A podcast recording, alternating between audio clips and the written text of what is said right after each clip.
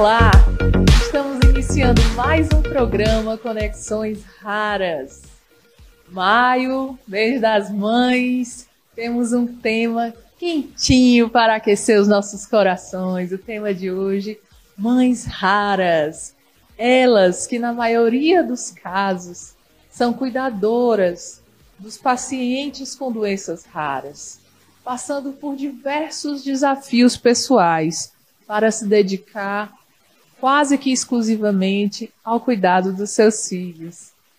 Para a gente entender um pouquinho mais desse universo, preste atenção nesse vídeo especial que temos para vocês.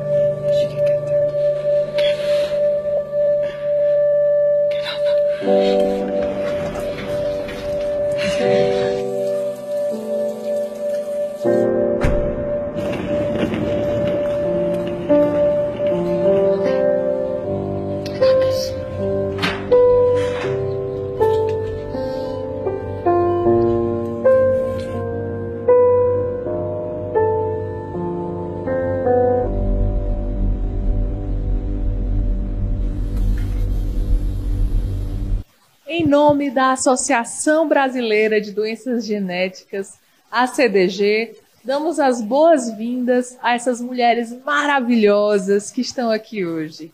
As mamães do João Miguel, Juliana Monteiro e Denilza Ferreira Monteiro. E a vovó do Levi, Dona Roseli Pena Batista. Podemos dizer que a avó é mãe duas vezes, né, Dona Roseli? Maravilhosa. Nosso programa tem como objetivo ampliar o acesso à informação e fortalecer a rede de apoio à causa dos raros em nosso país, por intermédio de ações no ambiente digital e assim levar conhecimento e ampliar a busca de apoio aos pacientes com doenças raras. Agradecemos aos nossos patrocinadores Sanofi e Biomarim por contribuírem ativamente com ações tão importantes para a nossa causa dos ratos. Para entender melhor o contexto do tema, trazemos dados relevantes publicados pela Agência Brasil na matéria intitulada Mães são maioria entre cuidadoras de pacientes com doenças raras. Pesquisa Nacional dos Cuidadores de Pacientes Raros no Brasil mostra que as mães representam 81% das cuidadoras de pacientes com doenças raras. Desse percentual, 78% acompanham o paciente 24 horas por dia e 46% tiveram de pedir demissão do emprego para cuidar do paciente. Outro dado importante é que 65% dessas mães dizem que não se sentem plenamente reconhecidas pelo trabalho como cuidadora. É, muitos são os desafios, né, meninas?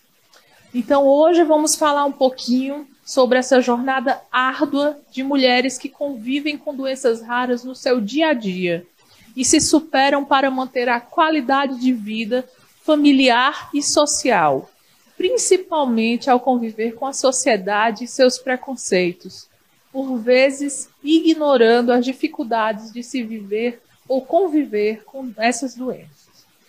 É um enorme prazer recebê-las aqui hoje e iniciaremos o nosso bate-papo apresentando essa vovó maravilhosa de uma criança com 10 aninhos de idade que possui distrofia muscular de Duchenne. Seu netinho teve o diagnóstico há três anos e desde então vem sendo acompanhado por uma equipe multidisciplinar e com muito carinho dessa super vovó. Seja muito bem-vinda, dona Roseli, avó materna do Levi, moradora de Fortaleza, no bairro Mundo Vinte. Obrigada por essa oportunidade de falar sobre meu netinho Levi. Muito obrigada. É, quando a gente teve o diagnóstico de Levi foi muito difícil, né? Mas cada dia a gente vai entendendo e ajudando a ele e nos ajudando a ajudá-lo mais ainda. Porque você imagina uma criança não poder mais andar? Andava normalmente, não poder, não poder mais caminhar. Isso foi muito difícil para ele e a gente tem que ajudá-lo a superar cada momento que ele passa, cada instante, viu? Levi é um dos tesourinhos aqui da CDG, né? Faz o maior sucesso. E a vovó também faz parte do nosso coral, nossa cantora maravilhosa, né? Coral. E foi muito legal a experiência, gostei bastante. Eu espero outras vezes a gente fazer coral de novo aqui. Participar vamos do coral sim, novamente. Vamos sim, vamos sim. Vocês estão convidadas também, viu? O nosso coral. João Miguel Monteiro Moreira passou por momentos difíceis antes mesmo do nascimento. Em outubro de 2020, Juliana teve uma gravidez de risco após ser contaminada por Covid-19 e passar por uma cirurgia de apêndice. O parto, uma cesariana, foi realizado com 35 semanas de gravidez e o bebê ficou 48 horas na UTI neonatal. Entretanto, apesar de ter nascido prematuro, não apresentava nenhum problema de saúde. Até que, ao passar do tempo, chegou, chegou-se ao diagnóstico de uma síndrome rara chamada Síndrome de Fires. Fires. Nossas próximas convidadas são esse casal de mamães do João Miguel, de um ano e seis meses, Juliana Monteiro e Denilza Ferreira Monteiro, que atualmente moram em Aquiraz. Sejam bem-vindas, queridas. Obrigada, né? Obrigada pelo espaço, pela oportunidade né, da gente estar tá, poder falar sobre Fires, né? Que foi, digamos que, um dos maiores problemas que a gente enfrentou, né? É ter conhecimento e a busca por apoio, né? Saber com quem que a gente podia conversar e a gente teve apoio de outras mães, né? Que por rede social conversaram com a gente, nos escutaram muito, nos deram muito apoio. Então é uma ótima oportunidade para a gente estar tá aqui também abraçando outras pessoas. E, e nesse programa que tem o nome Conexões Raras não é à toa, né? A gente está ampliando essa conexão através do digital aí, né, para outras regiões do Brasil e do mundo, né, para que de fato esse sentimento de solidão não mais permeie né, esse ecossistema, que a gente se una né, e aprenda junto com as trajetórias umas das outras. Tá? É, moderando essa conversa estarei eu, Ana Benício, professora universitária, fundadora e diretora executiva da Ubuntu 3 Inteligência Criativa, idealizadora desse projeto, juntamente a doutora Mônica Aderaldo e toda a equipe ACDG, a qual agradecemos a honra de fazer parte desse movimento de transformação do ecossistema de apoio a doenças raras no Brasil. Nosso debate começa então com a seguinte pergunta: Dona Roseli, como foi receber o diagnóstico de uma doença rara e quais as maiores dificuldades enfrentadas desde então? As dificuldades foram, foram muitas, né? Quando o Levi começou a andar, a gente notou que ele tinha uma marcha diferente, ele tinha uns pezinhos altos, ele andava na ponta dos pés, e também tinha dificuldades na fala. E nós levamos ao fono, o fono resolveu, né, melhorou bastante a falinha dele, mas ele continuava com problema nas perninhas dele. Andava de ponta de pé, caía muito. E a gente ficou preocupado, tinha que haver uma solução para o caso dele. E aí o que, que a gente fez? A gente foi aos médicos, rodamos Fortaleza inteira, né, vários médicos, ninguém dizia se tratava. E um dos médicos indicou para a gente ir ao frotão. E lá nós estávamos no frotão, fomos recebidos lá e acolhidos lá no frotão, mas para ele fazer uma cirurgia de tendão curto. Porque até então não sabia que o Levi tinha uma doença rara. E por três vezes a minha filha levou o Levi para ser operado no tratamento. E toda a vida ela voltava, mãe, não deu certo, mãe, não deu certo. E eu disse, meu Deus, como pode? Um hospital tão daquele, a criança precisa da cirurgia. Só que era, já era providência de Deus que o Levi não fosse operado, porque se ele tivesse sido operado, ele poderia ter morrido. Porque ele era uma criança rara. Então, num dia de uma consulta que ela foi, um médico lá, é, um residente, mandou fazer os procedimentos no Levi mandou ele levantar do chão, mandou fazer várias manobras. E quando ele fez as manobras, ele disse: Essa criança tem Shane. Um espanto muito grande para a gente, porque a gente nunca imaginou nem nesse nome, não sabia do que se tratava. A minha filha ligou para mim desesperada: disse, Tenha calma, meu amor, se acalme, receba aí que o médico vai falar com você e venha para casa que a gente vai continuar cuidando do Levi.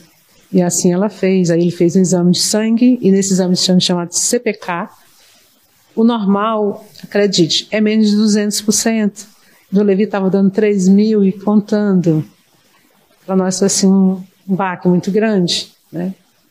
O pai, a mãe, meu esposo, todos nós, toda a minha família, uma família gigante, todo mundo ficou, porque não tinha um caso na família. A gente nunca tinha ouvido falar nessa doença. E onde a gente ia buscar apoio? Aonde a gente ia buscar uma ajuda, né? Foi então que eu entrei na internet e perguntei se havia em Fortaleza alguma associação que cuidasse de doenças raras. E por incrível que pareça, a primeira que apareceu foi a CDG. Estava vendo um evento aqui na CDG, é, eles mostrando que era a CDG e falando das pessoas que eram cuidadas ali. E aí não deu outra, a gente entrou em contato e na nossa casa nós recebemos é, Lindenberg e a Vanessa, sua esposa, e eles também têm um filho raro, que é o João. E no dia da visita eles nos acolheram, conversaram conosco, levaram uma cesta básica. Foi tão interessante, Jesus, como tu és bom. E naquela conversa ele disse, olha, não tenham medo, não se preocupem, a doença é assim, vai progredir assim, mas tenham fé, tenham fé. E na, na, conversa a gente já foi se tranquilizando nesse sentido de saber que a gente não estava só, que não era só o Levi com essa doença. E quando a gente chegou aqui na CDG, são muitas crianças, são adolescentes, são recém-nascidos com essa doença, uma doença raríssima que é o Duchenne. Né? E a gente se sentiu muito acolhido e a gente agradece a Deus por essa associação existir. Pelas mulheres que fundaram essa associação, as médicas, né? Maravilhosa, né? Aqui um abraço, doutora Erlane, né? Doutora Mônica, essas guerreiras. E também a Laura, né? Da CDM, que atua fortemente aí na causa do, de, né? E é, de fato, uma pessoa que faz diferença. A próxima pergunta vai para Juliana e para Denilson. E para vocês, meninas, como foi receber o diagnóstico? Fale um pouco sobre essa síndrome pra gente. Pra gente foi muito assustador, porque o diagnóstico veio em dezembro de 2021, depois de praticamente quase um ano né, no hospital tentando um diagnóstico. É, a gente ouvia muito, ah, oh, o João é o menino de um milhão, quem descobriu que, é que ele tem ganhou um milhão. Então, em dezembro, quando ele foi diagnosticado, o médico apenas disse assim: é, anota o nome. Síndrome de Fires. Quando eu fui pesquisar, 70 casos no mundo todo. De 70 casos no mundo, o Miguel, o primeiro no Ceará ter síndrome de Fires. É, sexto no Brasil, sendo que quatro crianças se tratam em Boston. E quando eu ia pesquisar, tudo em espanhol, tudo em inglês. Aí que foi que eu fiz? Eu fui no Instagram e coloquei hashtag síndrome de Fires. E nisso encontrei outras mães, inclusive as mães que moram, as brasileiras que moram lá, tratando os filhos.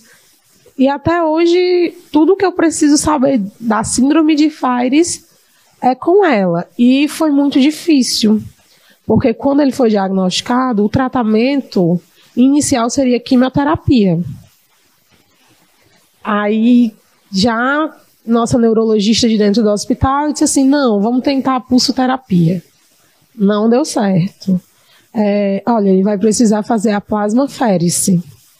Só que assim, a plasmaférese, a gente vai ter que conseguir doação de sangue para ele, porque como é um tratamento que filtra todo o sangue, né, para poder separar as células boas das ruins, ele precisa receber essas bolsas de sangue. Não deu certo. Fez o tratamento todo bonitinho, inclusive era para ser cinco dias, fez sete, mesmo assim não deu certo. Foi quando informaram que precisavam fazer o rituximab nele um quimioterápico muito forte. E só que quando foi para fazer o rituximab, ficou aquele questionamento, mas Dani, o Miguel ele não tem só síndrome de Fares. Ele tem neutropenia congênita. Os neutrófilos dele não vão aguentar fazer o rituximab, porque ele em si precisa estar em antibiótico para subir a imunidade dele. Só que a nossa neurologista teve assim a brilhante ideia de fazer uma quimioterapia mais fraca, com ciclofosfamida. Então ele fez seis dias seguidos e depois fez manutenção de 10 em 10 dias. Faz manutenção de 10 em 10 dias, agora está em pausa para ver como é que fica, né? Se vai ou não continuar. Agora em si, agora agora o Miguel parou de convulsionar, né? Depois de ter 100, 150 crises em um único dia, durante meses. Assim, durante meses eu olhei para o meu filho e estava lá, do lado dele, naquela UTI, uma bomba de Propofol, uma bomba de Midazolam, uma bomba de fentanil, uma bomba de tilpental e uma bomba de morfina. Todos sedativos. E você olhava para ele e dizia assim: não, agora vai entrar em coma induzido. Quando dava meio-dia, eu perguntava às meninas é, quantos bolos foram feitos. 30, Dani. Aí eu, fora tudo isso, ele ainda tomou 30 ampolas de sedativo. Eu chegava assim, 5 da tarde, para contabilizar quanto ao todo. 60. E nisso foi indo, foi indo, foi indo. Até que conseguimos, né, a quimioterapia, conseguimos cessar as crises. Agora ele tem um escape por dia, às vezes nem tem, mas continua na UTI esperando ir para casa ele precisou tracostomizar, né? Hoje ele tem a tracostomia, porque na época a gente ficou muito em dúvida. É síndrome de Fares mesmo? E foi uma coisa que o doutor, o nosso médico, o doutor André, ele falou pra gente, ó. Se der atrofia, é síndrome de Fares. E quando a gente fez a ressonância, o Miguel estava com uma atrofia cerebral muito grave. Assim, o que a gente ouviu foi que a atrofia que ele está hoje em dia é semelhante a uma atrofia de um idoso, de um idoso com Alzheimer severo. E uma dessas atrofias afetou o bulbo cerebral dele. Então, hoje em dia, ele consegue ficar sem o auxílio do oxigênio, mas ele não consegue ficar sem o auxílio do trílode, né, do ventilador, porque é o que dá pressão para o pulmão dele mexer e ele respirar. E como sequela dessa doença, ele também desenvolveu encefalite autoimune. Quando ele está em crise, as células boas do cérebro dele atacam as ruins. As ruins atacam as boas, né, na verdade. E nisso vai indo. Essa é a nossa luta com o Miguel. E assim, tratamento, tudo, muita coisa nesse um ano é, eu não vou mentir, eu tive uma parceria muito grande com a minha esposa, né? Porque por noites eu via ela sentada numa poltrona de hospital, anotando tudo o que ela achava que estava acontecendo. E quando chegava de manhã que o médico passava, ela, ó, oh, doutor, eu acho que é isso, isso, isso, isso, isso, isso. Vamos fazer uma ressonância? Não, é isso. E assim, eu acredito muito que se não fosse a minha esposa, a gente ainda não teria chegado ao diagnóstico. Porque enquanto eu tive a força de cuidar, de brigar, ela teve a força para pesquisar, para batalhar, para ir atrás e dizer quais os especialistas que ela queria no hospital. Eu acho que esse foi o momento mais difícil, né? Porque a gente luta por um diagnóstico e quando chega o diagnóstico, a gente não sabia o que fazer, né? Ficamos perdidos porque hum, medicamento, tratamento, até então não se existia um tratamento a não ser esse quimioterápico que era muito forte e que no estado dele ele estava muito instável. Ele não iria fazer aqui em Fortaleza, ele precisaria ir para Curitiba. Ele não tinha estabilidade para fazer essa viagem, então precisaria ser feito aqui e chegou naquele ponto que será que a gente faz? Os riscos dele fazer, o, o corpo dele, o organismo dele não aguentava. Né? Ele está nesse momento com é, o fígado um pouco crescido devido a muitas medicações, então como que naquele momento a gente ia sobrecarregar mais? Ele já faz uso de que 15, 20 medicações por dia, e aí vamos entrar com uma quimioterapia dessa? Ou aí foi quando eu peguei material, né, artigos, fui atrás dos artigos científicos, ia traduzindo do inglês, do espanhol, levava para neurologista e aí a gente ia meio que ali junto, traçando o que, que a gente ia fazer, se aquele risco valia o benefício, né, naquele momento.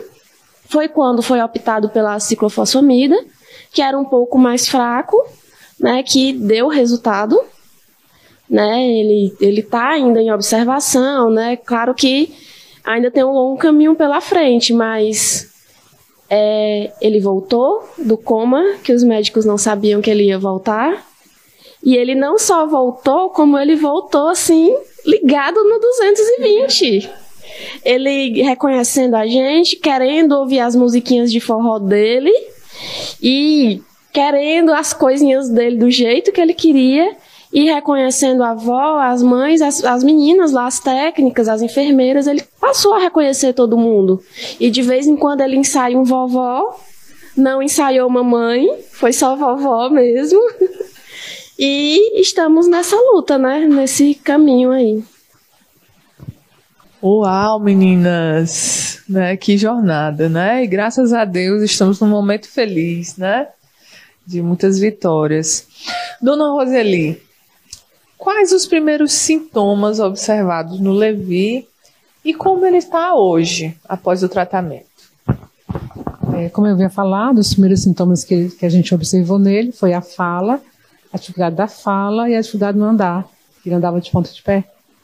E a gente ficou preocupado com esses dois primeiros sintomas que apareceram nele. E até então a gente achava que não era só uma forma para resolver o problema e uma cirurgia de tendão para que ele voltasse a andar normal. Mas, infelizmente, não foi isso, né? Foi, é, foi o diagnóstico do Shane. E aí, toda a família, todos nós fomos impactados, porque na família, que a gente lembra, que a gente saiba nenhum caso, nem na, de sobrinhos, de primos, ninguém nunca tinha ouvido falar nessa enfermidade, né? Aí eu até penso nos meus tios, paternos, maternos lá atrás, mas até agora não tenho nenhuma certeza de referência de algum, alguém da, da nossa família com essa doença. Né? E, e, a mãe dele é a Ana Kelly, a minha filha mais velha. Ela tem três filhos, a Ana Beatriz, que é a mais velha, que vai fazer 18 agora. Tem o Guilherme de 11, que é o cuidador do Levi, que eu digo que ele é ali com o Levi com tudo. E o Levi, que hoje fez, é dia 5, fez 10 anos. E o tratamento do Levi é é o corticoide, que é o defosa corte, que ele toma uma vez por dia um comprimido, e também toma o cálcio e a gotinha que é o depura. Todo dia ele tem que tomar essa medicação. Essa medicação, o corticoide afeta muito ele. Ele, assim, depois da, da que começou, é, ele andou, andou um pouco, depois ele foi para a cadeira de rodas. Não teve jeito com nove anos, o Levi foi para a cadeira de rodas. Tá? Com um ano, um ano e pouco. Digo nove anos porque ele ainda tentou ainda andar um pouco, mas faz um ano, um ano e pouco que ele está na cadeira de rodas. E a partir daí ele começou a engordar muito. Porque uma pessoa na cadeira de rodas não tem nenhuma mobilidade, né? Mesmo a gente trazendo, ele faz a fisioterapia, mas não é um exercício. E tem mais, não pode fazer. Exercícios que é feito são baixo impacto, porque é, essa doença é uma doença muito interessante. Se você forçar demais, ele vai perder a massa muscular que ele tem. Não pode forçar.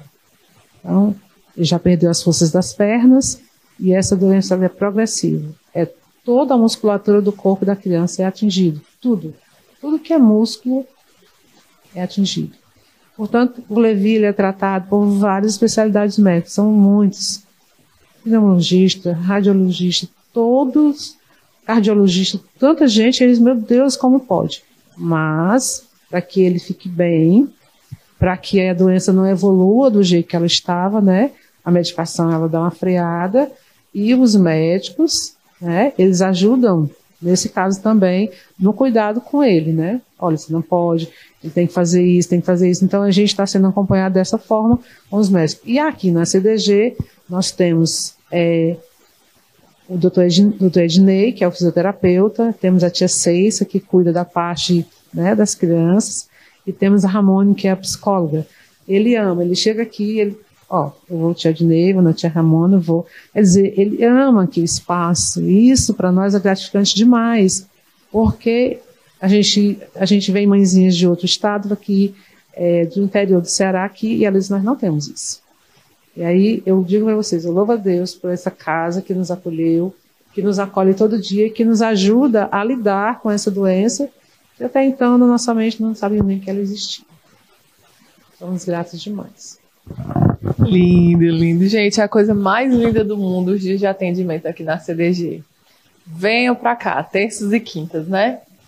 Venham, venham, venham. Se emocionar, que é emocionante, viu? Meninas, Recentemente foi feita uma vaquinha na internet para custear os equipamentos hospitalares para cuidados em casa, comprar medicamentos e realizar o acompanhamento médico, além de suprir as demais necessidades básicas do bebê. Vocês conseguiram o valor que precisaram? Como as pessoas podem contribuir com essa vaquinha? Quando tudo começou, eu olhei para o lado e disse assim: rapaz, eu não tenho um real furado. Como é que eu vou fazer com esse menino? Aí eu, eu era muito tímida. Eu não abria minha boca para nada. E eu digo que o Miguel me ensinou a ser leoa. Ele me ensinou a brigar, a gritar, a fazer tudo. E a primeira coisa que eu fiz foi tacar minha cara na internet. Dizer, ó, oh, meu povo, eu não tenho dinheiro. Eu preciso disso, disso, disso, disso. Como que a gente vai fazer? E assim se iniciou primeiro a, a vaquinha do João, né? Que a gente falava muito, a vaquinha do João. Acabou a vaquinha do João, a gente deu um tempo, a gente, uma emissora entrou em contato com a gente, bora fazer a campanha do João, eu bora. É para falar, a gente fala. E assim, sempre tá aí. Agora mesmo a gente tá com um mês que a gente lançou o desafio do João Miguel, né? Que a pessoa doa dois reais e desafia dois amigos a fazerem o mesmo. E assim a gente tem conseguido. E assim a gente conseguiu estruturar todo o quarto dele. Assim a gente conseguiu manter as contas dele hospital, as contas até mesmo de higiene básica dele paga. Assim a gente tem conseguido. E o meu Instagram sempre tá lá. E eu sempre digo para todo mundo: Olha, é, hoje eu estou fazendo a campanha do Miguel, mas isso não me empata de fazer campanha para outra criança. Então tem vezes que as minhas amigas dizem, Dani, tu tá fazendo pro Miguel, tu tá fazendo para quem? Eu, para todo mundo. O, o dois reais que tu doa pro Miguel, eu consigo doar um real para outra pessoa. E assim a gente faz. E a campanha dele continua no nosso Instagram, né? No meu, no dele, no da Juliana. É só entrar lá que tá todas as informações. Gente, qual é o arroba pra gente seguir? Vamos falar dos raros. O dele é joão.miguelmm e o da Juliana Monteiro, Monteiro com dois S. É chique, Monteiros. Né? Bacana, turma. Vamos lá, seguir, curtir, doar. Dois reais, todo mundo tem dois reais, né? Doa seus dois reais, desafie os amigos e vamos aí uh, ajudar nesse momento tão importante, né? Dona Roseli, a senhora falou para a gente que ficou sabendo um pouco mais sobre a doença do seu neto quando assistiu um vídeo aqui na CDG, de um casal que tinha um filho, um Duchenne, e hoje está aqui conosco, também fazendo parte da família CDG. Que mensagem gostaria de passar para uma mãe que nos assiste agora e que acabou de ter um diagnóstico de doença rara para o seu filho? Primeiramente, eu gostaria de dizer que você vai sentir uma dor muito grande. Você vai ser impactada por coisas que você já, jamais imaginou que fosse acontecer com você ou com um filho seu na sua vida. Mas uma coisa a gente quer dizer para você: você não está só. Creia nisso, você não está só. Se você, hoje em dia nós temos essa ferramenta que é o, a internet, né? Ah, o que eu falo é que você não vá para o extremo da internet, as coisas bizarras que tem, mas procure canais sérios, pessoas que vão lhe orientar, pessoas que vão dizer o caminho das pedras para você. Repito novamente, você não está só. Existem muitas pessoas aqui para lhe ajudar. Muitas pessoas que dedicam a sua vida para lhe ajudar. Você não está só. A partir do momento que eu e minha filha descobrimos a enfermidade de Levi, o meu primeiro passo foi esse: procurar informação, procurar orientação, porque foi um impacto muito grande. E aí a gente se sentiu acuado sozinho, mas eu digo, olha, vamos em frente, nós não estamos sós, e tem pessoas aí que vão nos ajudar, que vão nos ajudar e vão nos fortalecer, assim como também nós vamos fortalecer pessoas que chegarem com crianças com diagnóstico igual do Levi ou com outros diagnósticos, para a gente poder dar um suporte, ouvir a pessoa, orientar, amar e cuidar. Eu costumo dizer que quando eu olhava um cadeirante, para mim era uma coisa normal. Olhava um cadeirante. Né? Mas agora não, eu faço parte desse momento. Meu neto hoje é um cadeirante. Eu vejo as dificuldades que a gente enfrenta no trânsito, na rua, em qualquer lugar que você está, você sente a dificuldade. No colégio, as crianças zoam, é, os professores alguns não entendem, alguns apoiam, ajudam. E você tem que ser forte. Outra lição, seja forte. Assim como a nossa amiga aqui, vire uma leoa, vire uma leoa. Porque se você não tomar posição de enfrentar, quem vai?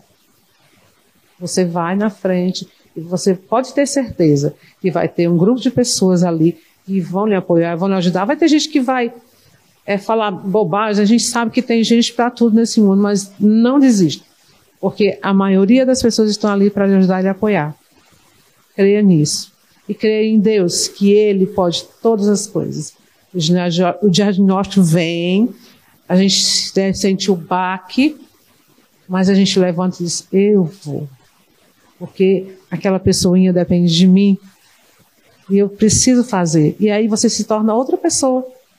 Você se reinventa. Você descobre que não é, você não está sozinha. Você descobre que você tem pessoas que você pode atingir e ajudar, como eu estava falando aqui agora.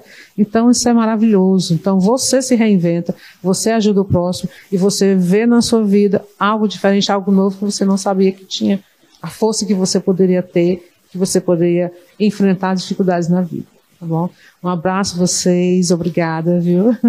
Estar aqui falando sobre as doenças raras, muito importante, muito relevante né? falar isso para as pessoas.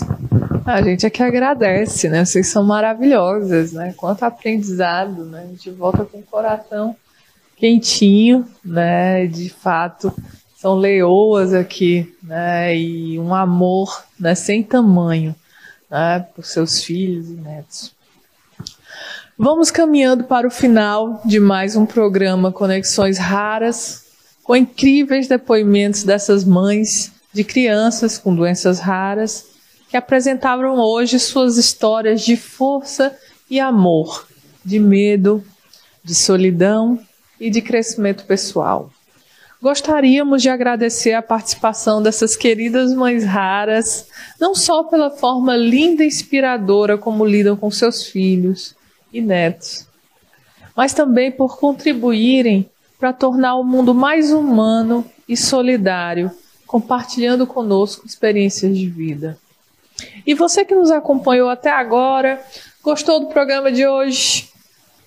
Então, que tal compartilhar com um amigo, conhecido? É só clicar no botão compartilhar que está aqui embaixo da sua tela né, e mande mesmo essa mensagem aí de esperança, de fé e de amor, né? Nessa jornada até o diagnóstico e também durante o tratamento. Uh, e agora seguimos fazendo um convite para as nossas participantes fazerem suas considerações finais e deixarem aí uma mensagem para os coraçõezinhos de outras mãezinhas aí pelo Brasil todo. Meninas, querem deixar suas considerações finais?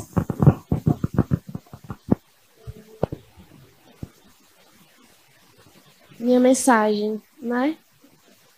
Calma. Você não está sozinha. Né? Eu acho que essa é a nossa frase. A gente encontrou amparo não só nas outras mães de Fires, né, que a gente encontrou nesse caminho, mas também é, em amigas e amigos que a gente fez nessa jornada hospitalar, mesmo que não fosse o mesmo diagnóstico. Né, a gente convive 24 horas e aquelas pessoas que vivem com a gente dentro da UTI se tornam nossa família. Então, a gente nunca tá só. Mesmo que estivesse só eu e o João Miguel, tinha a minha amiga no leito ao lado. E ali naquele momento do café de descontração, a gente não tava só, né? É, virar, viraram família, né? Viraram parte da nossa família.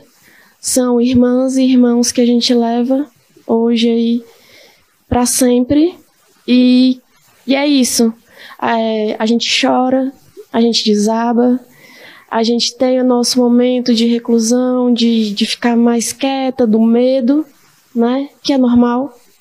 Todos vamos passar por isso nesse, nessa batalha do diagnóstico e tratamento. Mas calma. Quando assim que você quiser, assim que você estiver pronta, com certeza vai ter um braço né? Vai ter aquele abraço ali para você, para conversar, ou só lhe ouvir, ou só lhe dar um ombro para você chorar. E assim, uma coisa que eu aprendi nessa jornada, né? É que definitivamente diagnóstico nenhum é, é sentença. Porque quantas vezes disseram que meu filho eu teria que me despedir porque ele estava partindo e ele nunca partiu. Quantas vezes disseram que ele não ia acordar do coma, porque ele entrou em coma sozinho e ele acordou.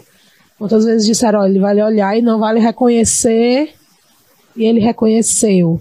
Então, assim, não se prendam ao diagnóstico. Eu aprendi com uma médica lá de dentro que olhe para o seu filho, veja como que ele está agora. Ele está aparecendo assim, assim? Não.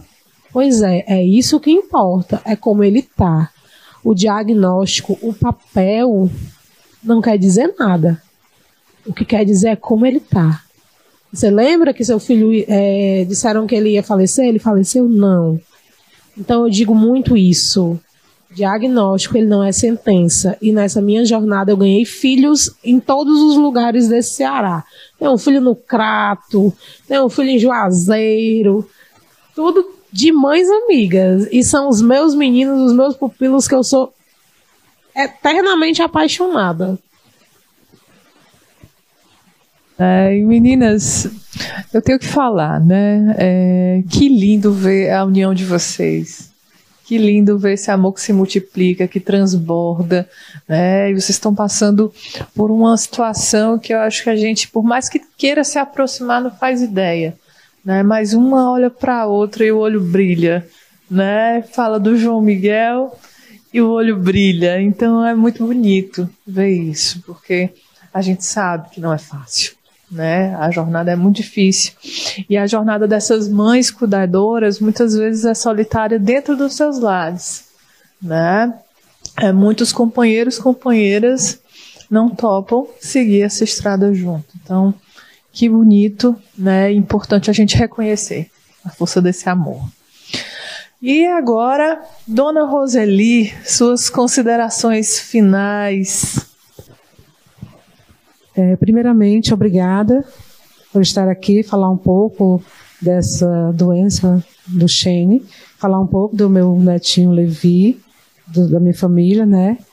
E é, eu quero só agradecer, ser grata, porque a gente às vezes pensa que está só, mas não é verdade. Você está acolhida por uma rede que ali vai lhe sustentar, né? E eu sou muito grata, não só aqui à CDG, mas a todas as pessoas onde a gente passou com ele também, que nos deram a mão, nos ajudaram, nos acolheram. E até hoje, em todo lugar que a gente vai, é, a gente é bem recebido, é acolhido com o Levi. E vocês precisam conhecer o Levi. É incrível. Ele está aqui na cadeira de roda, passa uma pessoa, ele, oi, tudo bem? Ele faz amizade com todo mundo. Eu digo, meu filho, todo mundo conhece o Levi na rua onde a gente mora. Oi, Levi, quanto tempo eu não lhe vejo, querido? Eu acho assim incrível a maneira do Levi ser uma pessoa, mesmo com toda a dificuldade que ele tem, que ele enfrenta, ele é uma criança feliz. Isso não tem preço. Né?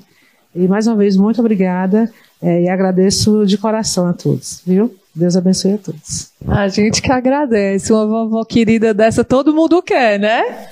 É amor demais, gente. Que coisa fofa.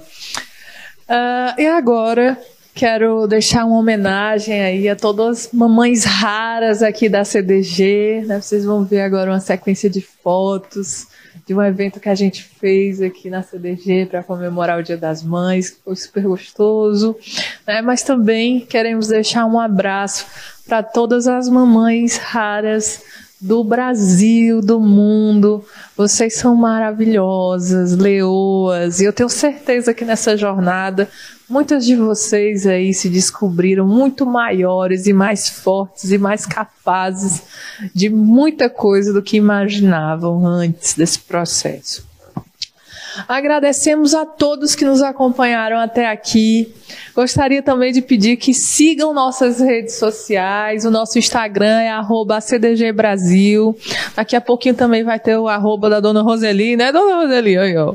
Nosso compromisso aqui online. Também temos um canal no YouTube e no Spotify, sim, temos podcasts incríveis lá. Nos sigam também nas plataformas de streaming e compartilhe para ficarmos sempre conectados e espalhando, compartilhando informações sobre o universo das doenças genéticas e raras. Ficamos por aqui. Muito obrigada a todos que acompanharam e até o próximo Conexões Raras. Um forte abraço.